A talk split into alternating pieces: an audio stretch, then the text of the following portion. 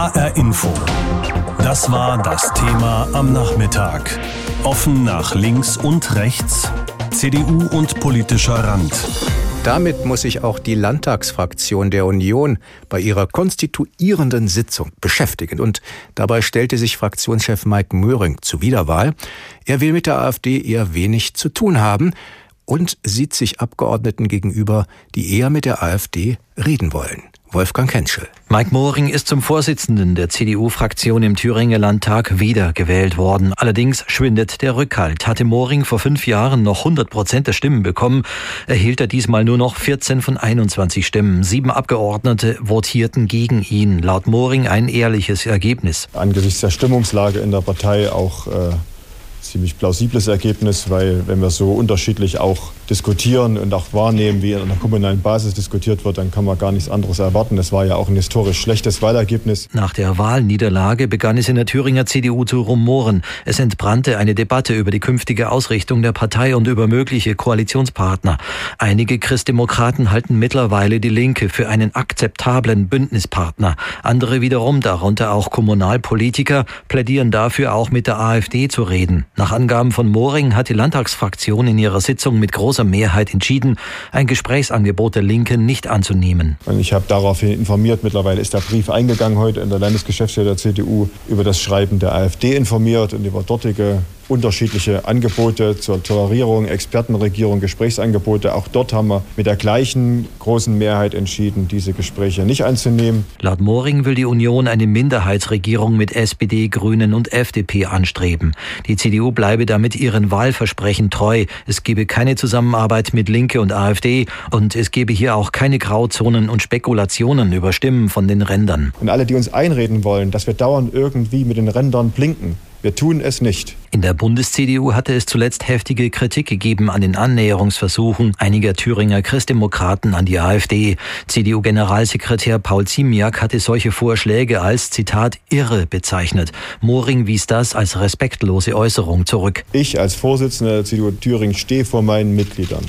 Meine Mitglieder in meiner Partei haben das Recht, ihre Meinung zu äußern. In meiner Partei ist niemand irre, weil er seine Meinung sagt. Punkt. Laut Moring muss die CDU verschiedene Meinungen aushalten. Zur Demokratie gehöre die Debatte. Gerade in der jetzt so polarisierten Gesellschaft sei das wichtig. Das macht doch eine Stärke einer Volkspartei aus.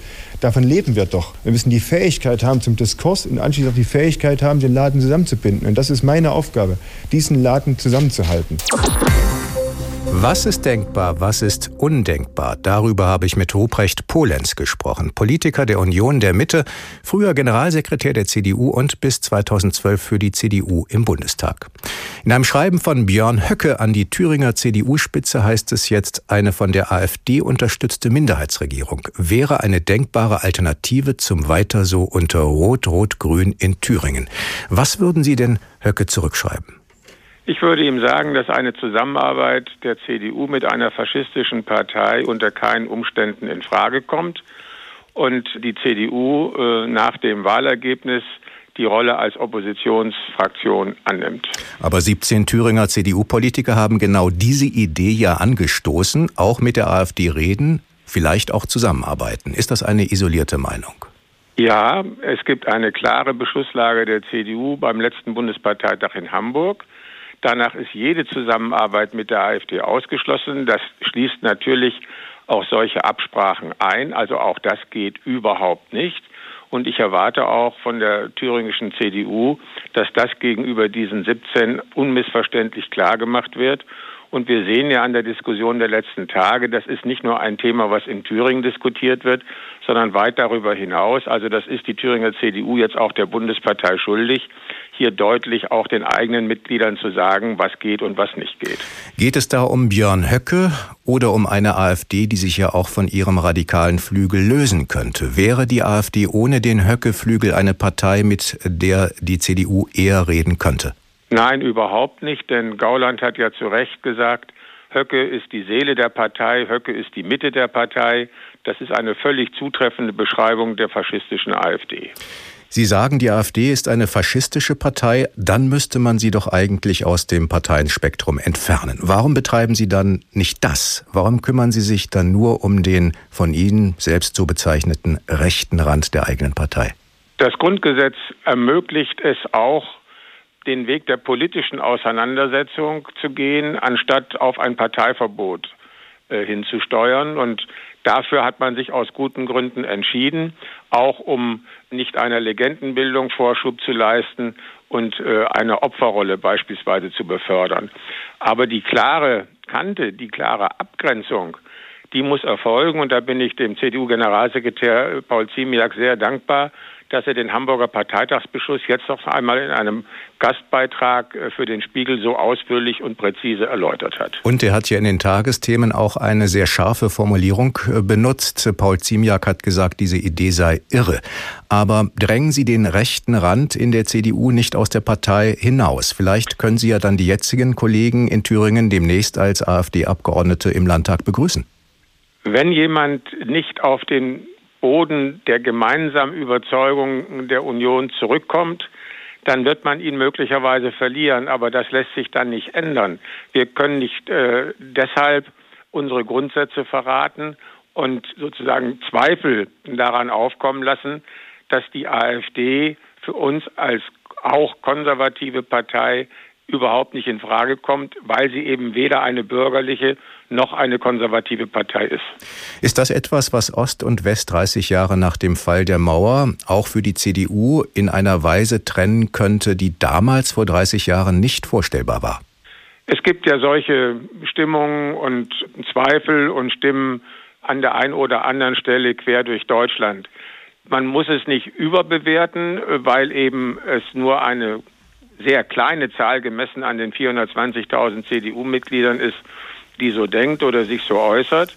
Aber ich halte es nicht für ein explizites Ost-West-Thema. HR Info. Das war das Thema am Nachmittag. Offen nach links und rechts CDU und politischer Rand. In Belgien hat man ähnliche Probleme. Es dauert, bis man sich da zusammengefunden hat. Auch dort gibt es viele Ränder. Manchmal werden sie zusammengeflickt. Und das hat einige Folgen. In Belgien haben Regierungschefs und Minister oft nicht viel zu tun. Nicht, weil sie nichts tun wollen, sondern weil sie nichts tun dürfen, weil sie nur noch Stallwache halten in ihren Büros.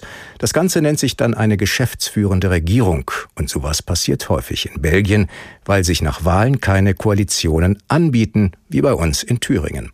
Die aktuelle Regierung ist seit Dezember geschäftsführend im Amt, aber daran könnte sich jetzt etwas ändern. Aus Brüssel, Malte Pieper. Es ist jetzt auch schon wieder einige Monate her. Damals konnte man quasi live im Fernsehen dem hiesigen Staatsoberhaupt zuschauen, wie genervt es war und wie es mit sich rang. Wie genervt es war von seinem zersplitterten Parlament mit den starken Rändern. Wie genervt es war von den X-Fraktionen im Brüsseler Parlament, die wieder einmal Wochen verstreichen ließen und nichts greifbar zu Rande brachten. Also sprach Philipp, der König der Belgier, wie sein offizieller Titel lautet, am 21. Juli zu seinen Untertanen. Ich verstehe die Zwänge, denen unsere Politiker Rechnung tragen müssen.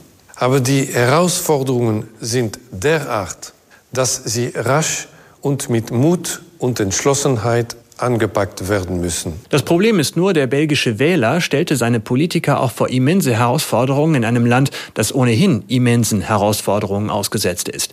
Niederländischsprachige Flamen im Norden, die stets gegen die französischsprachigen Wallonen im Süden um Einfluss kämpfen, Parteien, die jeweils nur in einem Landesteil antreten, entweder bei den Flamen oder bei den Wallonen. Das heißt, es gibt alles doppelt mit unterschiedlichen Programmen. Die Christdemokraten in Nord und Süd, die Sozialdemokraten auf Flämisch und Wallonisch, die Grünen genauso und so weiter und so fort. thought. Und anders als CDU und CSU bei uns bilden die jeweiligen Parteien auch nicht einmal gemeinsame Fraktionen im Parlament. Das heißt, für eine Bundesregierung in Belgien sind schon mal acht Parteien nötig. Und genau dieses Kunststück soll jetzt eben der Chef der französischsprachigen Sozialdemokraten Paul Magnette hinbekommen. So verlangt es der König sechs Monate nach der Wahl. Ich muss heute einfach feststellen, dass es weiter wirklich sehr schwierig ist. Wir sind bereit, mit allen zu sprechen, aber wir sprechen über das, was uns wichtig ist, nämlich der Klimawandel Klimawandel und die sozialen Fragen, aber sicher nicht eine weitere Staatsreform. Sagt also Sozialdemokrat Paul Magnette gestern Abend im flämischen Fernsehen, womit wir bei der nächsten Ebene der belgischen Politik angekommen wären, die es so immens kompliziert macht. Der eher arme französischsprachige Süden hat diesmal ziemlich weit links gewählt, hat den dort eigentlich dominierenden Sozialdemokraten eine deutlich gestärkte Linkspartei an die Seite gestellt. Der niederländisch sprechende Norden wiederum wählt traditionell rechts der Mitte, also genau andersrum.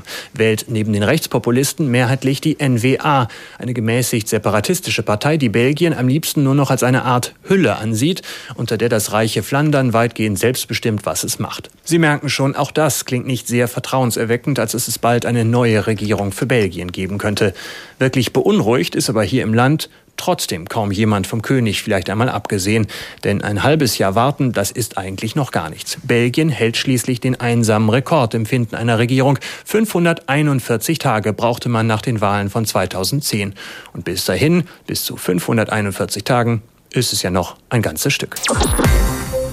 In Thüringen stellt sich diese Frage nach den Wahlen und vor einer schwierigen Regierungsbildung angesichts der Stärke der AfD als zweitplatzierte Partei im Landtag. Und genau diese Frage heizt auch die Debatte um die zukünftige Identität der CDU in Berlin an. Georg Schwarte beobachtet für uns im Hauptstadtstudio die Stimmung in der Partei. Mit ihm habe ich heute Nachmittag darüber gesprochen. Es gibt CDU-Politiker in Thüringen, die wollen ja reden mit der AfD und es gibt AfD-Chef Björn Höcke, der sogar ein Angebot macht. Und es gibt den CDU-Generalsekretär Paul Ziemiak, der von einer irren Idee spricht. Wie viele in der Fraktion, glauben Sie, finden diese Idee nicht ganz so irre? Also wenn es CDU-Abgeordnete hier in Berlin gibt, die das gar nicht so irre finden, dann halten sie sich extrem zurück. Gestern jedenfalls auf der Fraktionsebene und auch heute habe ich niemanden entdecken können, der mir gesagt hat, das ist eigentlich keine ganz schlechte Idee. Noch einmal, Sie haben es erwähnt, Paul Ziemiak, der Generalsekretär, irre hat er gesagt, sei diese Idee der Fraktionschef Brinkhaus gestern relativ kategorisch. Es gibt keine Zusammenarbeit weder mit der Linkspartei noch mit der AfD, außer bei Geschäftsordnungsfragen hier im Bundestag. Basta. Das ist die offizielle offizielle Haltung äh, und einige Abgeordnete machen sich im Gegenteil Sorge darüber, was passieren würde, wenn denn die CDU etwas näher an die AfD heranrücken würde. Stichwort Beliebigkeit, Stichwort Glaubwürdigkeitsverlust. Also bei den Abgeordneten hier in Berlin im Augenblick eher die Diskussion abgrenzen.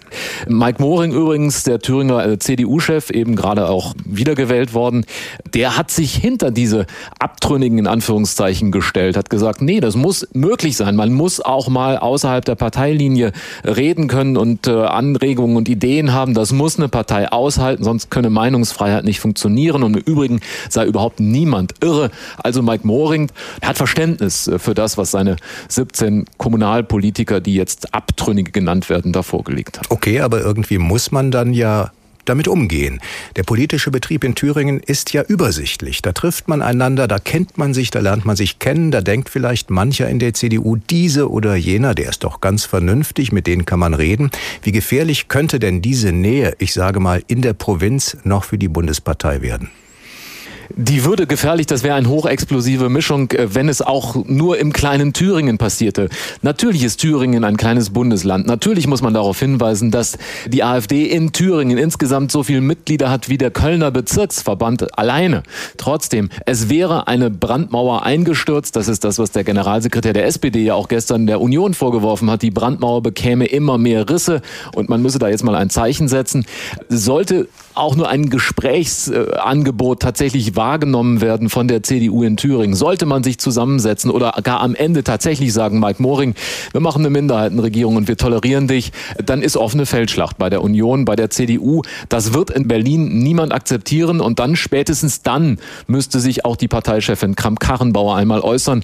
Sie hat nach der Wahl in Thüringen einmal auf den Parteitagsbeschluss hingewiesen, keine Kooperation mit AfD und Linkspartei, das war's. Also wenn das weiter brodelt und auch nur ein kleiner Schwelbrand im Hintergrund sein wird und bleiben wird in Thüringen, dann werden wir die CDU-Vorsitzende dazu hören. Das heißt, wenn ich Sie so hören, diese Brandmauer, von der Sie sprechen, die ist vielleicht gar nicht so stabil in einer Partei, in der ja viele Richtungen vertreten sind und die auf Integration immer besonderen Wert gelegt hat in einer Partei, die sich im Augenblick auch neu erfinden muss, neu positionieren muss. Das muss man bei der CDU tatsächlich sagen.